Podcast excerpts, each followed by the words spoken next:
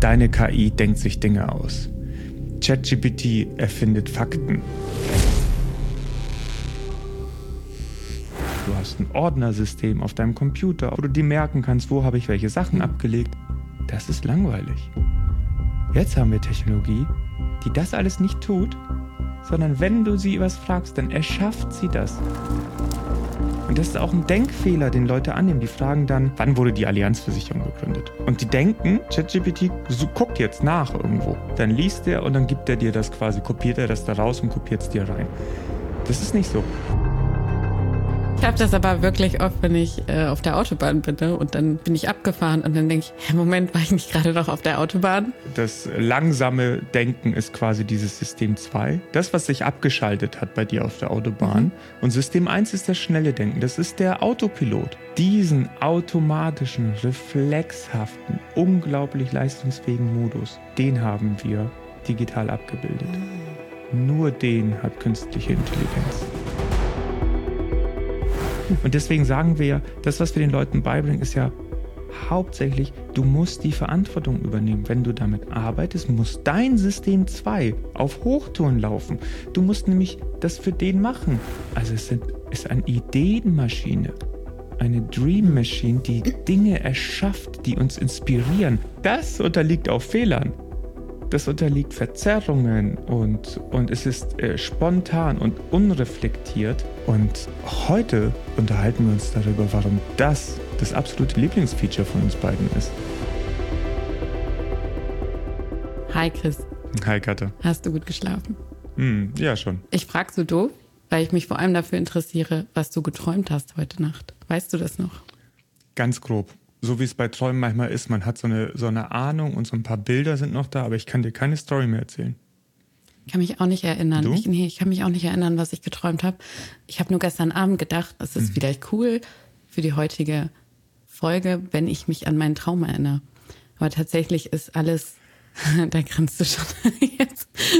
tatsächlich ist alles, äh, alles schwarz. Ich erinnere mich nicht. Aber das, ja, ich war auch sehr müde. Aber dir ist klar, warum ich dich frage, oder? Jetzt weißt du warum. Was hat wohl Träumen mit künstlicher Intelligenz zu tun? Und die Antwort ist wirklich viel. Weil wir haben ja diese, diese digitalen Intelligenzen äh, nach, nach unserem Gehirn quasi oder inspiriert von unserem Gehirn gebaut. Und die, das sind Dream Machines. Die erschaffen Dinge. Und das ist irgendwie der größte Punkt, das ist das, ist das worum es eigentlich geht. Und ganz verrückterweise, ich habe das äh, in Vorbereitung für heute mal ein bisschen äh, gegoogelt, ist das auch das, was man am allerhäufigsten als Kritik liest. Mhm. Und zwar in Form von The Danger of Hallucination. Deine KI denkt sich Dinge aus. ChatGPT erfindet Fakten. Und heute unterhalten wir uns darüber, warum das das absolute Lieblingsfeature von uns beiden ist.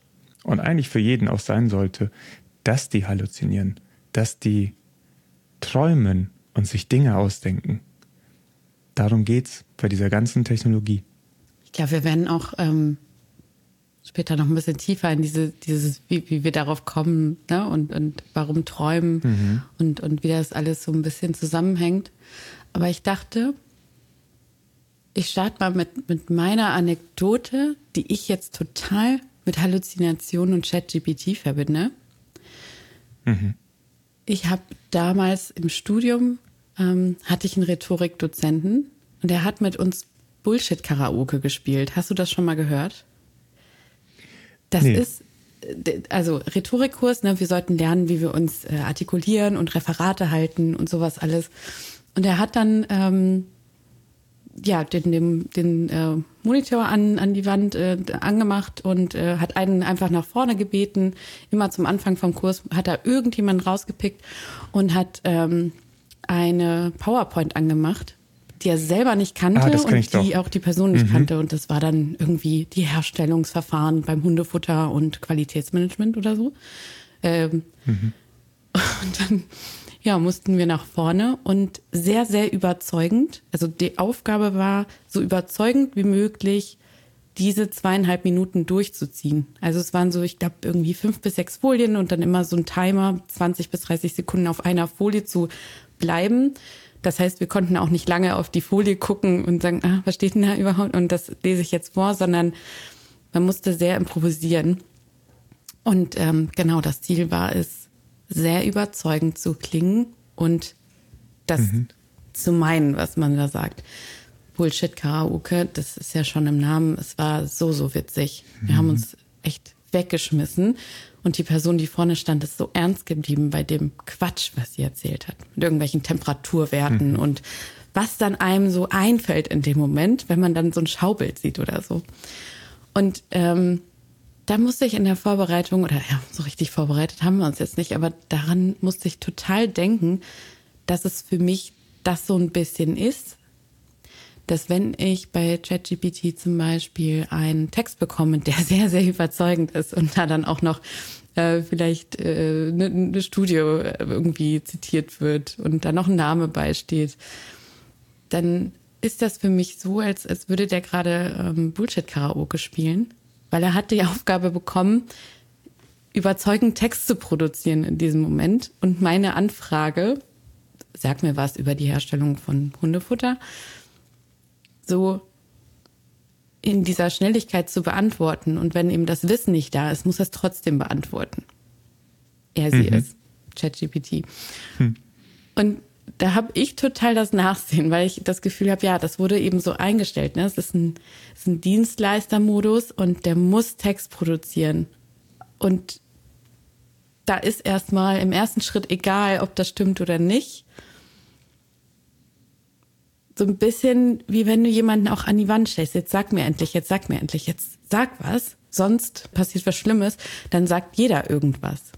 Weißt du, was ich meine? Es ist so ein bisschen voreingestellt. Und es ist, es, es ist lustig, weil ich bekomme auch so ein bisschen Gefühle, Mitgefühl. Der muss das ja, der muss mhm. ja antworten. Und ähm, dann denkt er sich eben Sachen aus, wenn er es nicht weiß. Ich sage übrigens immer er. Das hatten wir in der letzten Folge, glaube ich, schon mal kurz. Es ist natürlich ein S, aber mir fällt es leichter, er zu sagen. Ja, wie siehst du das? Was, was hast du da so für einen ersten Bezug? Wie ist das denn bei dir? Ähm, jetzt habe ich dasselbe, dasselbe Bild wie du, weil PowerPoint Karaoke, so haben wir das früher genannt, ist das perfekte Beispiel. Du kriegst was und dann musst du in Bruchteilen von Sekunden anfangen, darüber zu reden. Was da nicht stattfindet, ist so ein bewusstes sich auseinandersetzen damit. Ne? Man hört ja in dem Moment, wenn man vorne steht, so wie die Zuschauer, auch was man gerade sagt. Und weiß es vorher aber nicht, was werde ich gleich sagen, so ungefähr. Vielleicht manchmal so ein bisschen, aber im Prinzip ist das ja so ein, so ein Flow, so ein stressiger Flow. Ähm, und äh, das ist das perfekte Beispiel. Darauf bin ich noch nicht gekommen. Genauso funktionieren Sprachmodelle. Und bevor du das gesagt hast, war meine, ich habe, ich, ich war ja viel als, als Hirnforscher unterwegs für große Konzerne, um herauszufinden, wie ticken Leute und wie bringen wir sie dazu, Dinge zu verkaufen. Und äh, in dem ganzen Bereich gibt es wahnsinnig viele Studien, wo immer, wo, wo wir Leute äh, in so Verzerrungsmomente bringen, wo die halt irgendeinen Quatsch erzählen. Mir fallen da wirklich, ich kann den ganzen Tag drüber reden. Als Beispiel wir äh, lassen zwei Leute mit äh, in einer Interviewsituation, ne, ein Mann mit einer Frau sprechen. Und, und danach da musste die Attraktivität der Frau bewerten, dieser Mann. Und, und, dann, und, dann, und dann lädt man den eine Woche später wieder ein und zeigt ihm eine andere Frau und seine Bewertung dazu. Und die Leute sind, oh ja, genau, die habe ich so bewertet. Also keiner merkt, dass man die Frauen austauscht wir, wir sind die ganze Zeit in so einem Modus von automatischem Reagieren unterwegs. Und da gibt es zig Experimente, wo wir feststellen, äh, wie, wie Leute ihre Erinnerungen verzerren, wie sie sich Sachen ausdenken. Und vielleicht ist es nicht richtig, wenn ich sage Leute, sondern unser Gehirn. Oder noch richtiger, unser System 1. Mhm. Lass mich da mal ein bisschen ausholen. Es gibt diese, diese zwei Denkmodi in denen unser Gehirn funktioniert. System 1, das ist der intuitive, wahnsinnig schnelle, automatische. Wenn ich dich frage, was ist 2 plus 2, dann liefert dir System 1 die Antwort. Du hörst vier fünf, fünf in deinem Kopf.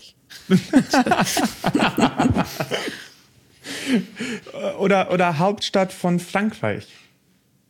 Oder, oder du stehst auf einer Party, alles ist laut und du unterhältst dich intensiv mit jemandem, bist voll auf das Gespräch fokussiert und plötzlich hörst du, wie jemand anderes deinen Namen sagt. Auch das ist System 1, mhm. das die ganze Zeit da ist und die Umgebung monitort und dir dann Bescheid sagt sozusagen. Dieses System 1 ist, ist unglaublich schnell, unglaublich leistungsfähig, die ganze Zeit aktiv, wie so ein Radar, das die ganze Zeit die Welt für uns statistisch auswertet mhm. und sagt, hey, da ist was Wichtiges. Dann wird der Kapitän aktiviert sozusagen. Und das ist System 2. Das ist das, das wir alle nicht benutzen wollen.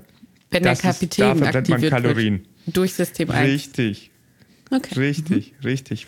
Wenn du äh, ne, 2 plus 2 passiert automatisch, wenn ich sage 117,4 durch 13.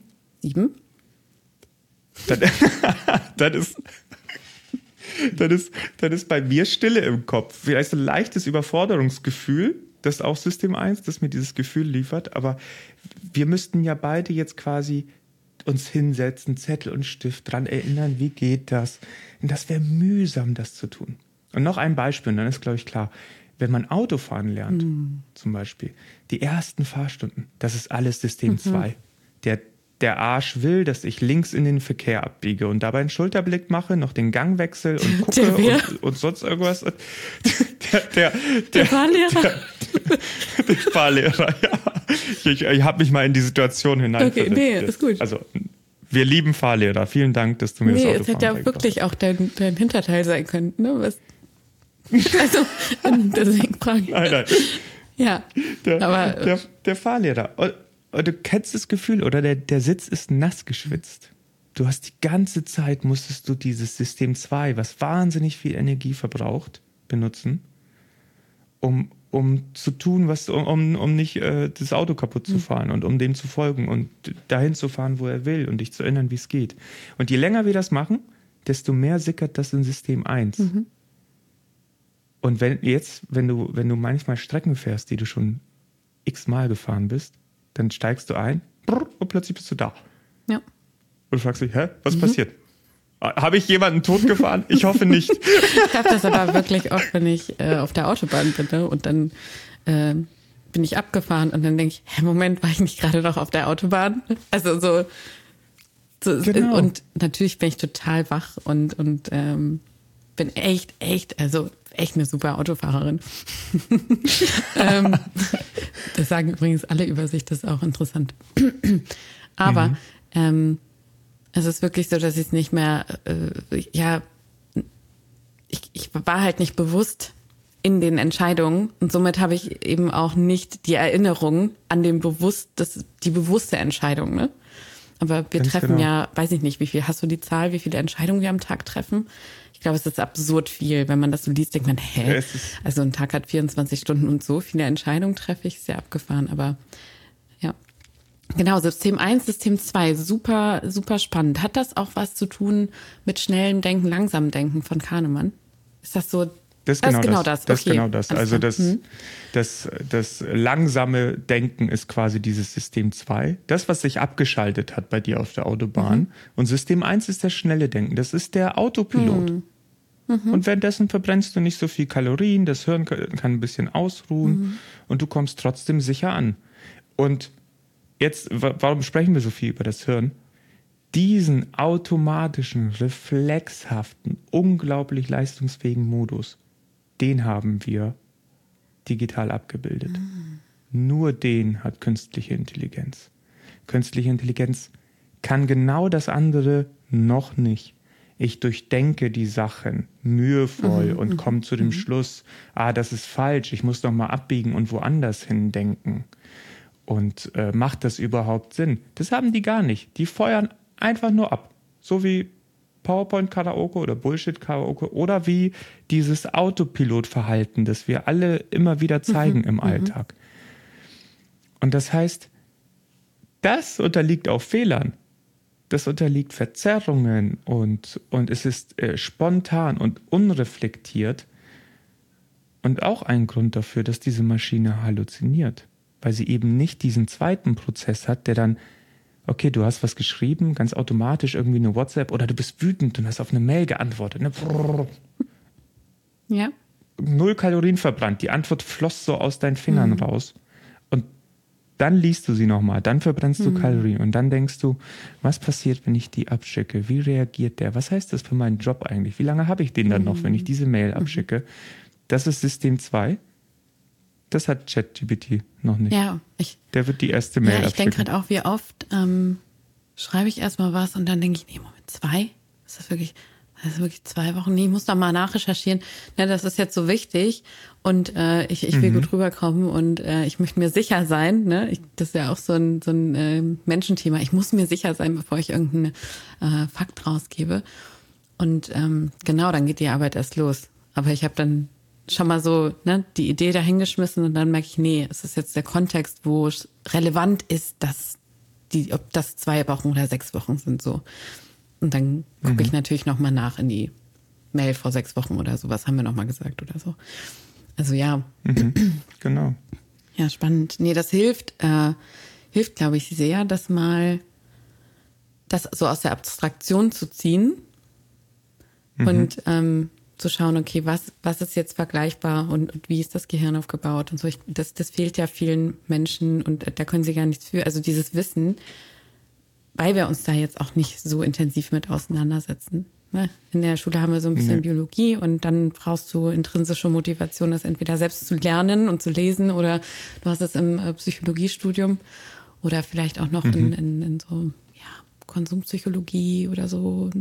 Ne? also so Neurowissenschaften, aber wer, wer setzt sich da jetzt so intensiv mit auseinander und erkennt das dann auch noch in einer Art äh, kugelartigen Surrounding, ich gebe da jetzt was ein und da kommt was zurück in meinem Internet. Mhm. Ne?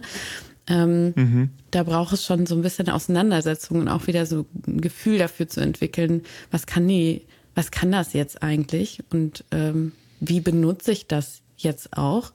Und ähm, die genau. ersten Monate waren ja wirklich so, es gab so ein, ähm, es gab einen Dreiklang. Ich kann aber, glaube ich, jetzt nur die ersten zwei so ad hoc sagen. Ja, ähm, äh, langsames System und schnelles System oder System 1 ja. sagt jetzt die ersten zwei.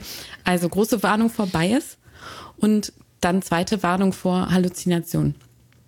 Ja, das ging mhm. ziemlich stark dann auch durch, äh, durch die Medien und ähm, Vorsicht, Vorsicht, das kann äh, lügen, ne, im Prinzip. Also es kann dir mhm. Quatsch erzählen und das war eine ganz wichtige Botschaft. Das ist total wichtig gewesen, dass das, ähm, dass wir das verstehen und dass wir das wissen ne? und eben unser unseren Autopilot nicht anmachen, sondern ähm, wirklich nachvollziehen, was steht da, in die Reflexion gehen, wie kann ich das benutzen und auch den Inhalt durchdringen. Ne? Es macht total viel Sinn, dass man selber weiß, was man da tut, dass man es im Zweifel selber tun könnte Ne? Es ist vielleicht eine mhm. langweilige, doofe, repetitive Arbeit, aber man könnte es rein theoretisch selber ausführen, sodass man es auch nachvollziehen kann. Es stimmen die Fakten? Ist das jetzt relevant? Ähm, und, und das ist einfach, worin Leute geschult werden müssen. Ne? Das ist nicht alles Google und tatsächlich vertagt und hier hast du eine Quelle, sondern da passiert was ganz Neues. Und du sagst ja aber, und das finde ich auch ähm, spannend, wie sich jetzt so ein bisschen nach einem Jahr ähm, die Meinung auch ja, vielleicht sogar in zwei Lager teilt. Das ist mhm. kein Bug, sondern das ist ein Feature. Also es ist kein mhm. Fehler. Das ist das Besondere und das Wertvolle an ChatGPT beispielsweise. Dafür sollten wir das auch benutzen. Magst du darauf mal eingehen? Wir haben ja schon Maschinen und Software, die uns Dinge sucht. Suchmaschinen. Wir haben schon Tools, wo du Sachen vertaggen kannst und irgendwo ablegen kannst und du hast ein Ordnersystem auf deinem Computer, auf deiner Festplatte, wo du dir merken kannst, wo habe ich welche Sachen mhm. abgelegt, damit ich sie wiederfinde. Wir haben Indizes und Plattformen und alles, wo wir Dinge ablegen und dann wiederfinden. Das ist langweilig.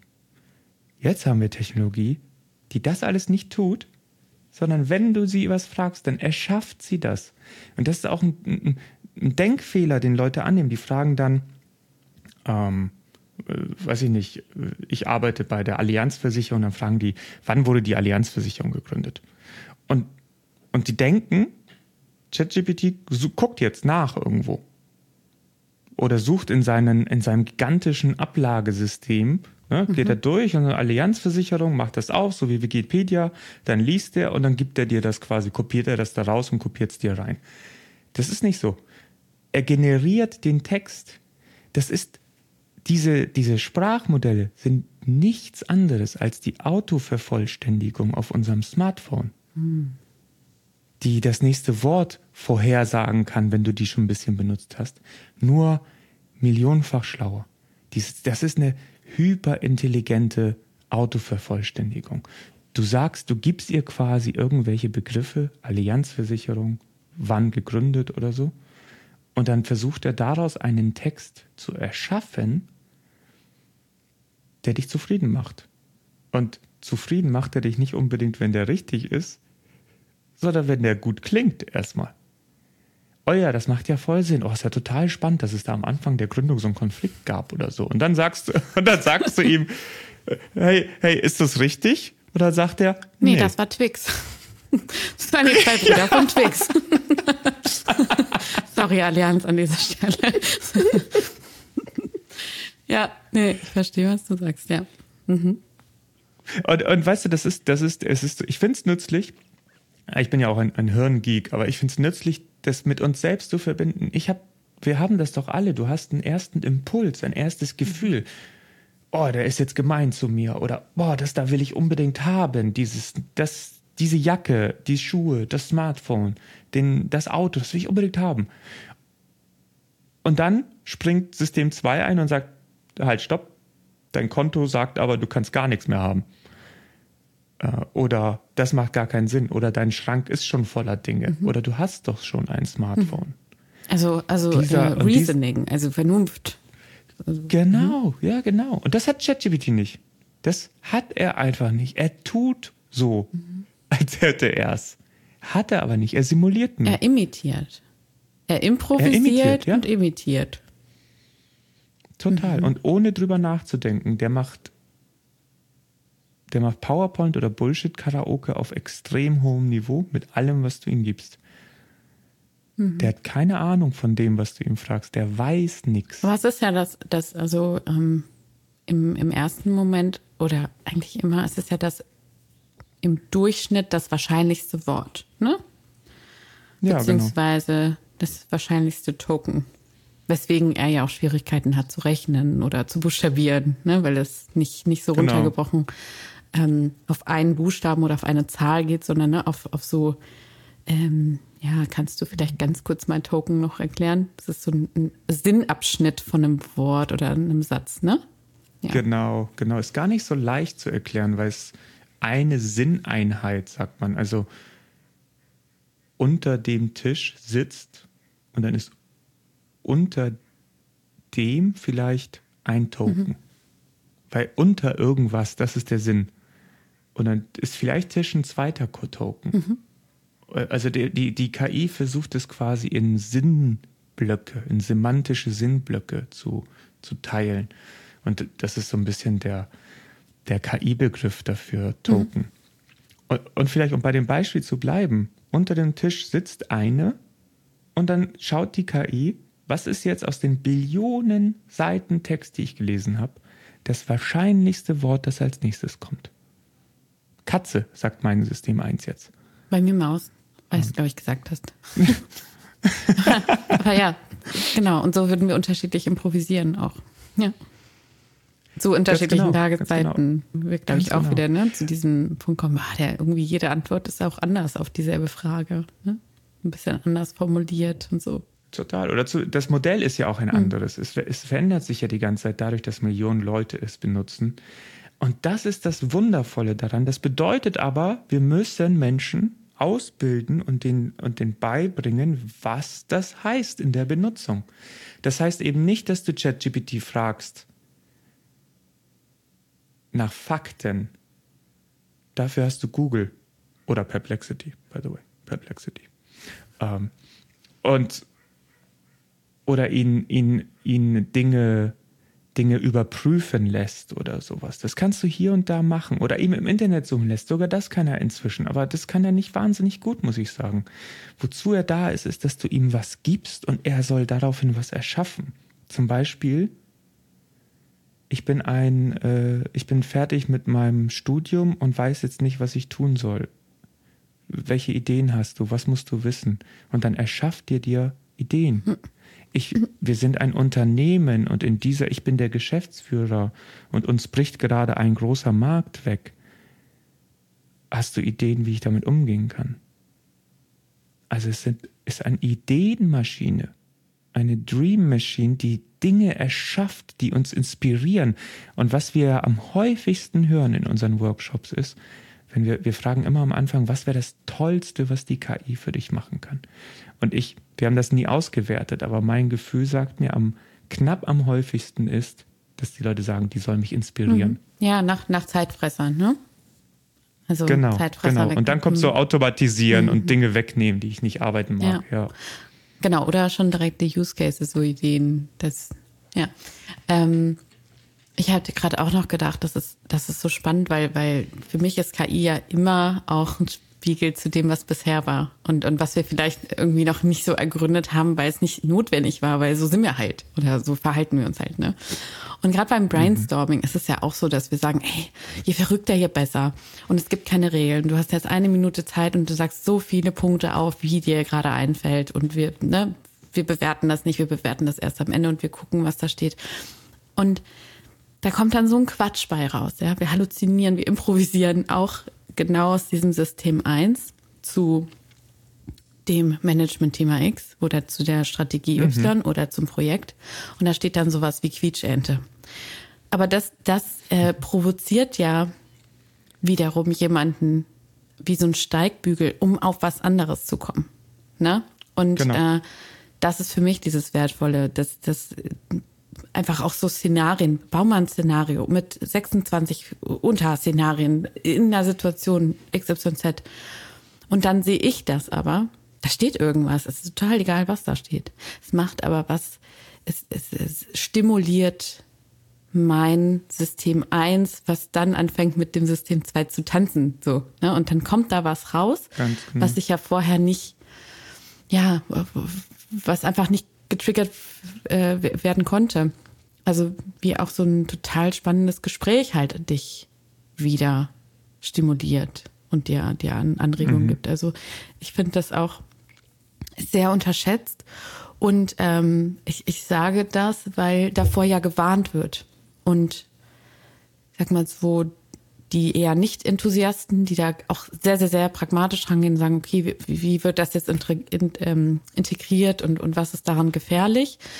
Ähm, die sagen ja, das muss eingedämmt werden, es muss noch mehr Schranken einprogrammiert werden, ne? es müssen noch mehr Schranken so einprogrammiert werden, dass es noch menschenmäßiger ist oder ne, dass es sich so verhält wie wir.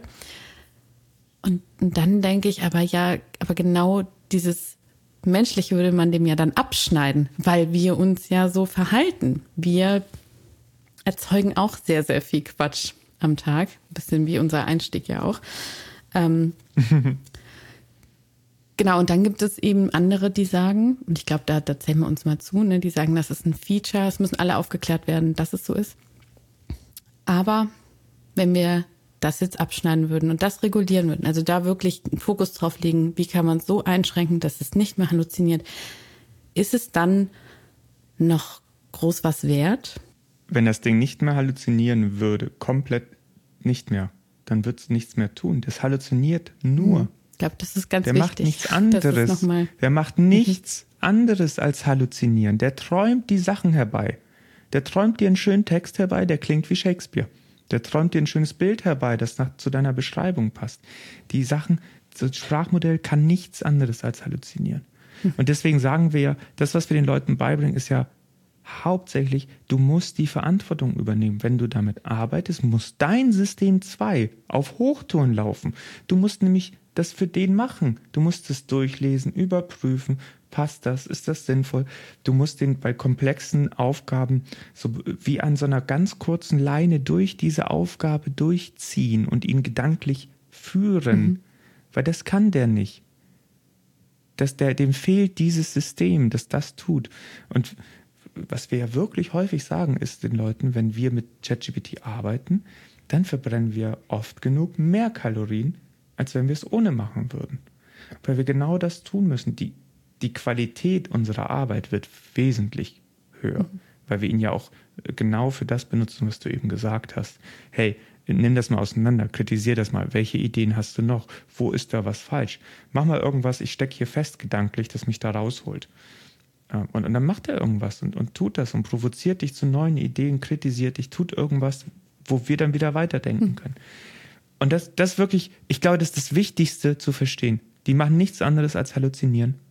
Das sind ja auch, das ist ganz verrückt, das sind ja auch eigentlich überschaubar kleine Dateien. Ne? ChatGPT ist so 200 Gigabyte groß. Es gibt Computerspiele, die größer sind. Auf 200 Gigabyte, das ist ein Bruchteil von dem, was der weiß, passt da rein. Bruchteil. Das sind, und, und äh, Stable Diffusion oder so, die sind, die sind 3 Gigabyte oder 4 oder so und kann dir jedes Bild, das du dir überlegst, kann dir dieses Modell erschaffen. Obwohl es so winzig klein ist. Das ist nochmal ein Indiz dafür, für die, für die, die das technischer verstehen wollen, dass es nicht sein kann, dass das Wissen da drin hm. steckt. Tut es hm. nicht. Der Abdruck von diesem Wissen steckt da drin und daraus wird dann wieder neu, neuer Kram generiert. Hm. Das ist so die, die ähm 60 Jahre alte Bibliothekarin, die vorne am Schreibtisch sitzt und ähm, ja schon 40 Jahre da ist und, und mhm. so ganz tolle Geschichten erzählen kann und ganz toll äh, sagen kann, mhm. in Gang 3, und da findest du eine Geschichte und hm, hm, hm. oder wie wär's mal hiermit? Also so stelle ich mir das auch manchmal vor. Ne? Es ist ja wie, ein, wie eine Riesenbibliothek und du wirst irgendwie schon finden, wonach du suchst. Ja. Aber du wirst auch sehr inspiriert. Also fällt dir sehr schwer, auch erstmal an den anderen Sachen vorbeizulaufen. Äh, genau, und die, und die Bibliothekarin, das ist eigentlich wirklich ein tolles Bild, weil die, die, die wird dir helfen, aber die wird auch mal falsch liegen. Mhm. Und die wird dich auch mal in den falschen Gang schicken oder dir eine falsche Empfehlung geben oder sowas. Aber sie wird dir helfen und du gibst ja nicht komplett deinen Denkprozess an sie ab. Du sagst ja nicht zu ihr, schreib mal mein Essay. Und du sagst, hey, ich muss ein Essay darüber schreiben, wo finde ich mhm. was, welche Ideen hast du und so. Und dann sagt die, da, das Buch, schau mal das an und sowas. Das, das kann ChatGPT auch tun, dich, dich inspirieren und führen. Und das heißt nicht, dass man damit nicht auch einen coolen Post schreiben kann. Mhm. Oder ein Angebot oder eine E-Mail. Natürlich, natürlich. Die kann der super schön für dich herbeiträumen, genauso wie du es brauchst. Aber du musst trotzdem die Kalorien verbrennen und schauen, ist das richtig? Mhm. Ja. Und wir haben ja auch so eine Intuition, wann das so ist. Ich finde ja, wenn du das Gefühl hast, du arbeitest mit ChatGPT und lässt dem was schreiben, was erschaffen für dich und du hast das Gefühl, oh, irgendwie fühlt sich das nicht richtig an. Betrüge ich hier? Ist das meine Arbeit? Das spiegeln uns ja viele Leute, dass sie diese, diese inneren Konflikte auch haben. Dann sagst du, ja, nimm das ernst, dann bist du noch nicht fertig. Mhm. Ja. Punkt aus. Das stimmt, was dein Gefühl dir sagt. Du hast die Arbeit abgegeben an ChatGPT. Der hat irgendwas dahin geträumt. Mhm. Und es passt aber eigentlich nicht. Mhm. Und jetzt bist du in dieser Situation, wo du denkst, okay, will ich noch meine Kalorien verbrennen oder bin ich einfach fertig und weiß, das ist eigentlich nicht so ja. gut. Und ganz wichtig, der hat natürlich auch einen Träumerstil, ne? den er erstmal immer anwendet. Und das sieht man mhm. irgendwann. Also, ne, da hat, mhm. kriegt man auch ein Gefühl dafür. Ähm, das, ja, das ist ähm, einfach ultra, ultra wichtig. Und diese Menschen, die das aber so einfach übernehmen und, und den Autopiloten anmachen, das sind auch nicht die Menschen, die mit, damit jetzt erfolgreich werden, ist meine Fantasie.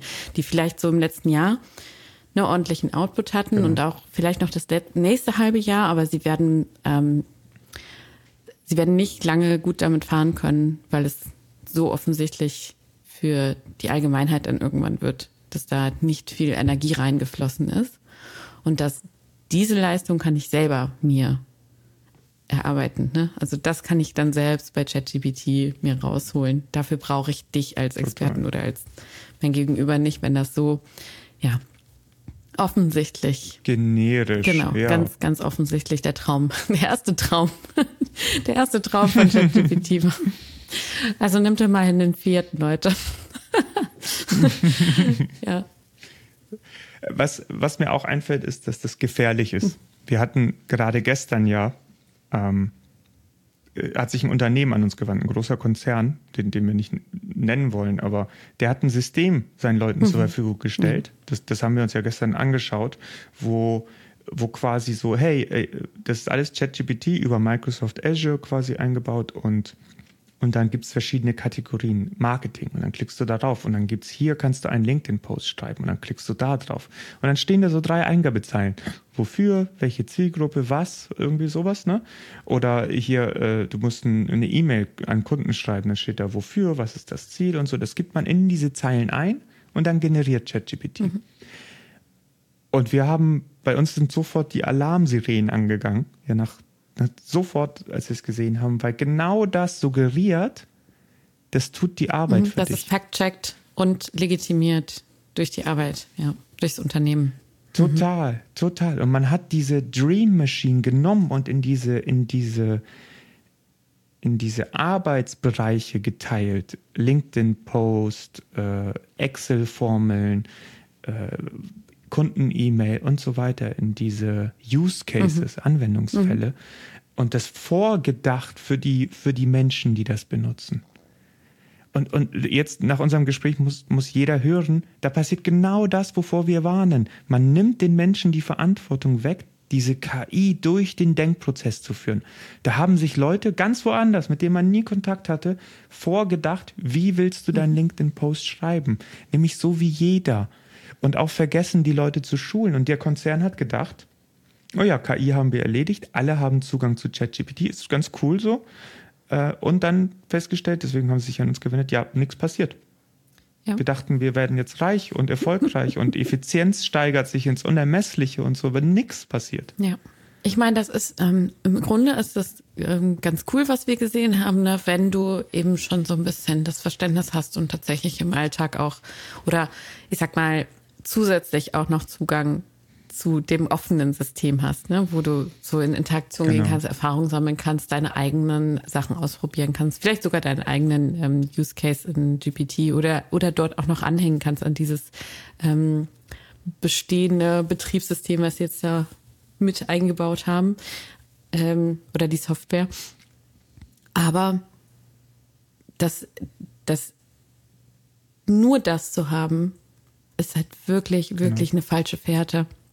Und das suggeriert genau. halt falsche Sicherheit und das ist ähm, und genau schneidet eben auch die Möglichkeiten, wirklich von KI zu profitieren. Weil jeder Einzelne, der da arbeitet, hat ja wahrscheinlich eine tolle Idee und kommt dann auf ganz eigene Art und Weise in seinem Bereich. Und das ist ja manchmal wirklich so so kleine Unterschiede, aber doch feine Unterschiede, was jeder Einzelne im Team beiträgt. Ne? Und, und vielleicht, ja, es gibt vielleicht mhm. zehn, die haben dieselbe Jobbeschreibung oder dieselbe Position, aber sind wir mal ehrlich, das ist ja auch, das ist eine vage Stellenbeschreibung.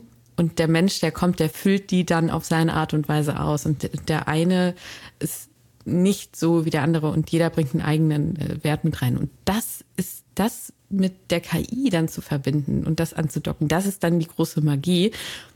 Wenn dann aber diese beiden dann denselben Text auf LinkedIn schreiben, dann gute Nacht. Das ist dann so. Dann gute Nacht, ja. ja. Und das ist, das ist ein, ein, für mich ein fundamentales Missverständnis, was diese Technologie angeht.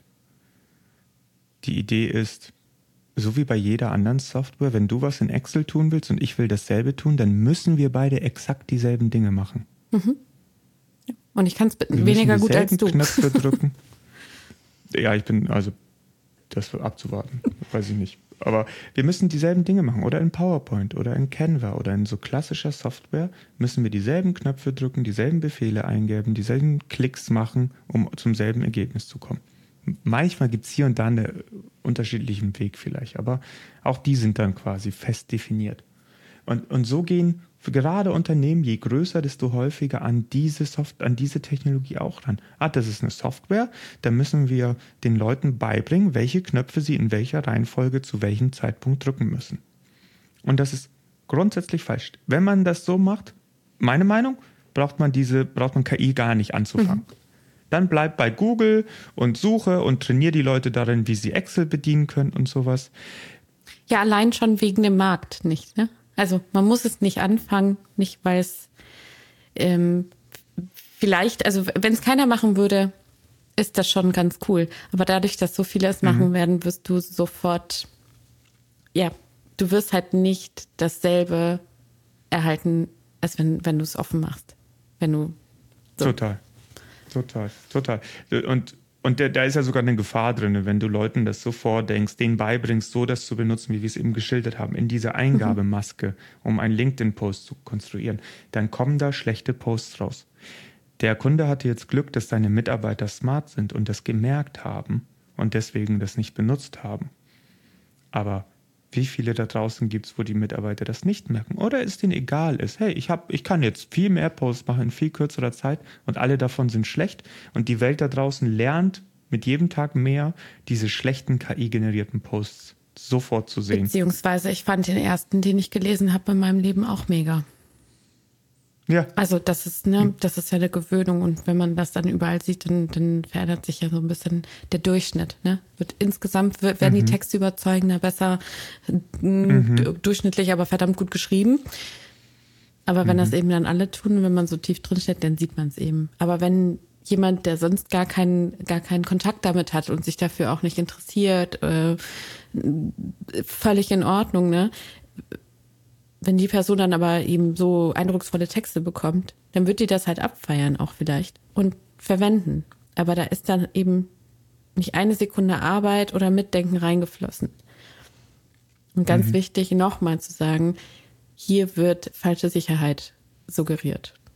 Das ist, was wir ja. wollen. Wir als Unternehmen, liebe Frau Müller, lieber Herr, äh, Herr Meier, das ist, was wir wollen. Das, was da rauskommt, ist quasi legitimiert. Und das ist es eben nicht. Das kann es nicht sein. Ja, heißes, heißes Thema. Heißes Thema und so, und so verrückt auch, weil wir haben diese weirden Dream Machines erschaffen und wir müssen, das ist eine neue Kategorie von Technologie. Wir müssen neue Regeln und neue Ideen generieren, wie wir damit umgehen. Und die sind ja, die sind ja wirklich weird. Dieses, diese ganzen äh, Sachen, wo man ChatGPT sagt, hey, äh, jetzt gib dir mal Mühe, du kriegst auch dann, wenn mir das gefällt, kriegst du ein Trinkgeld von 100 Euro. Und wir wissen aus Studien, und wir beide machen es ja auch immer wieder in verschiedenen Art und Weisen, der Output wird länger. Oder jetzt hol mal tief Luft und gib dir wirklich Mühe. Und, und das provoziert diese Maschine, die ja nur quasi deinen Text vervollständigt dazu, ach guck, immer wenn sowas gesagt wird, werden Texte besser, länger und anspruchsvoller. So, das hat mhm. die gelernt mhm. quasi mhm. aus Büchern, aus, aus, aus den ganzen Informationen, die wir ihr gegeben haben. Und dann macht die das auch, obwohl die natürlich keine Lunge hat und nicht atmet und überhaupt. Ja, ja, es ist, es ist wirklich, wirklich abgefahren. Äh, und, und gleichzeitig gibt es da auch wieder Wege, das zu erklären. Natürlich, wir haben, wir sind die Datengrundlage und ähm, das ist, mhm. ähm, ich habe vielleicht ähm, noch da ein Mini-Auszug zu dem, was du gesagt hast. Atme tief durch ähm, und mach es dann Schritt für Schritt irgendwie so. Da ist eine, oh ja. eine Theorie ist, dass, weil wir ja so unglaublich viele Foren auch haben, wo Menschen sich mit ihren Problemen dran wenden, das, was Google nicht unbedingt erfassen kann, was aber dann so na, also wirklich mh, mm, unendlich viele Kommentare und, und Unterhaltungen in diesen mhm. vielen, mhm. vielen Foren. Und die sind ja wirklich schon, ne, das ist ja das Erste, was die Leute im Internet so toll fanden. Ne? Da treffe ich mich in Foren, mhm. die ganz explizit zu Themen sind. Ähm, ja, die Theorie ist, dass da eben solche Sachen drinstehen. Atme erstmal durch, mach mal langsam, mhm. mach dir keine Sorgen, weil da Menschen interagieren miteinander. Und dann kommt halt ein Experte, der sagt so, atme erstmal durch und jetzt ähm, gib deiner Tochter erstmal ein Fieberzäpfchen. Oder ja, keine genau. Ahnung, dieses das ja, genau. Und diese, diese, diese Foren ähm, und diese, unter, diese vielen Unterhaltungen zwischen Menschen, die darf man nicht ähm, außen vor lassen, wenn man sich über die Datengrundlage Gedanken macht. Das heißt, mhm. ähm, da, da ist vieles, was äh, quasi Menschen motiviert, äh, motiviert dann eben auch die Leistung von so einer Maschine, weil es dann wahrscheinlich ist, ne? Das ist dann genau. wahrscheinlich genau dass sowas dann erwartet wird. Und dann wird es detaillierter und mehr oder persönlicher mhm. oder emotionaler. In, dem ganz, in der ganzen Masse, der hat ja salopp gesagt, hat, hat ChatGPT ja einfach alles gelesen. Das, das ganze Internet. Ich habe äh, letztens gelesen, dass ungefähr 15 Prozent der, des Textes, den die Menschheit je erschaffen hat, hat dieses Modell gelesen. Ich weiß nicht, ob das stimmt, aber einfach wahnsinnig viel. Und menschlicher Text in Foren, in Büchern, in Romanen hat es an sich, dass wenn irgendwo steht, atme mal tief durch, dass danach eine ausführliche, lange Antwort, Passage zu irgendwas kommt. Und, und so lernt er. Okay, wenn ich tief durchatme oder wenn das da steht, dann muss ich den Text länger produzieren danach. Und das ist so, so primet man ihn ja auch, wie man Menschen auch primen kann. Da gibt es ja unendlich viele Experimente, wenn ich wieder an den Anfang zurückkomme. Ähm, Menschen sind weicher in Verhandlungen, wenn wir ihnen eine warme Tasse in die Hand geben oder sie auf einem weichen Stuhl sitzen, mhm. dann verhandeln sie weniger. Wenn, wenn sie verhandeln und im selben Raum ist so ein Bildschirmschoner, wo so eine Dollarnote nur rüberfliegt, ne? Ich weiß gar nicht, ob es heute noch Bildschirmschoner gibt. Ja, ich glaube, ich kenne den Versuch, Aber, ja. Ja, dann, dann sind die viel, viel, dann, dann sind viel weniger bereit, miteinander zu kooperieren. Dann sind alle so ein bisschen so, mm, und ähm, wir unterliegen, unser System 1 unterliegt denselben Biases, mhm. denselben mhm. Verzerrungen, wenn man so will, wie ChatGPT. Und so, so können wir den auch benutzen. Die können wir ja für uns nutzen und ihn manchmal dazu bewegen, äh, sich doch ein bisschen mehr Mühe zu geben. Ja. Ich glaube, hier kann man jetzt noch eine große, große Debatte dranhängen. Ähm, kann man alle Menschen darin schulen und, und ähm, kommt das nicht zu ganz viel Informationsverzerrung im Netz und, und, und. Aber ich glaube, das heben wir uns mm. für die Folge, wo wir über vielleicht Social Media sprechen auf. Was denkst du? Über Social Media und News und alles, ja. Ja, wahrscheinlich, da ist auch ein bisschen äh, Sprengstoff in dem Thema mhm. natürlich. Ne? Ich, ich kann jetzt vielleicht als, als Sneak Preview dazu sagen, ich denke, ich bin ein großer Fan von Menschen und denke, Menschen sollten Verantwortung kriegen und frei sein, selbst zu entscheiden, was sie wie tun mhm. und was sie wie für echt nehmen. Und ich bin ein Gegner davon, dass das jemand für einen tut. Entscheiden, was du sein, sehen solltest, was nicht. Auch bei KIs mag ich das nicht. Und deswegen mag ich auch diese, diese Ansätze nicht, wo man die Modelle nimmt und so, so sehr, so wie du eben gesagt hast, man sperrt die ein in so einen sehr engen Korridor, das tut es jetzt für dich. Mhm. Finde ich nicht gut. Da verpasst man das große Potenzial.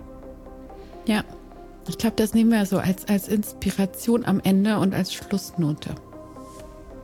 Ja, glaube ich gut. auch. Ja, ich, ähm, ich finde es super cool, dass wir Dream Machines haben. Mhm. Also. Wir leben in einem Science Fiction. Genau. Äh, wir können ja dann mal abstimmen danach, ist es ein Bug oder ein Feature. Finde ich, find ich eine spannende, ja, das ist gut. spannende Abstimmung.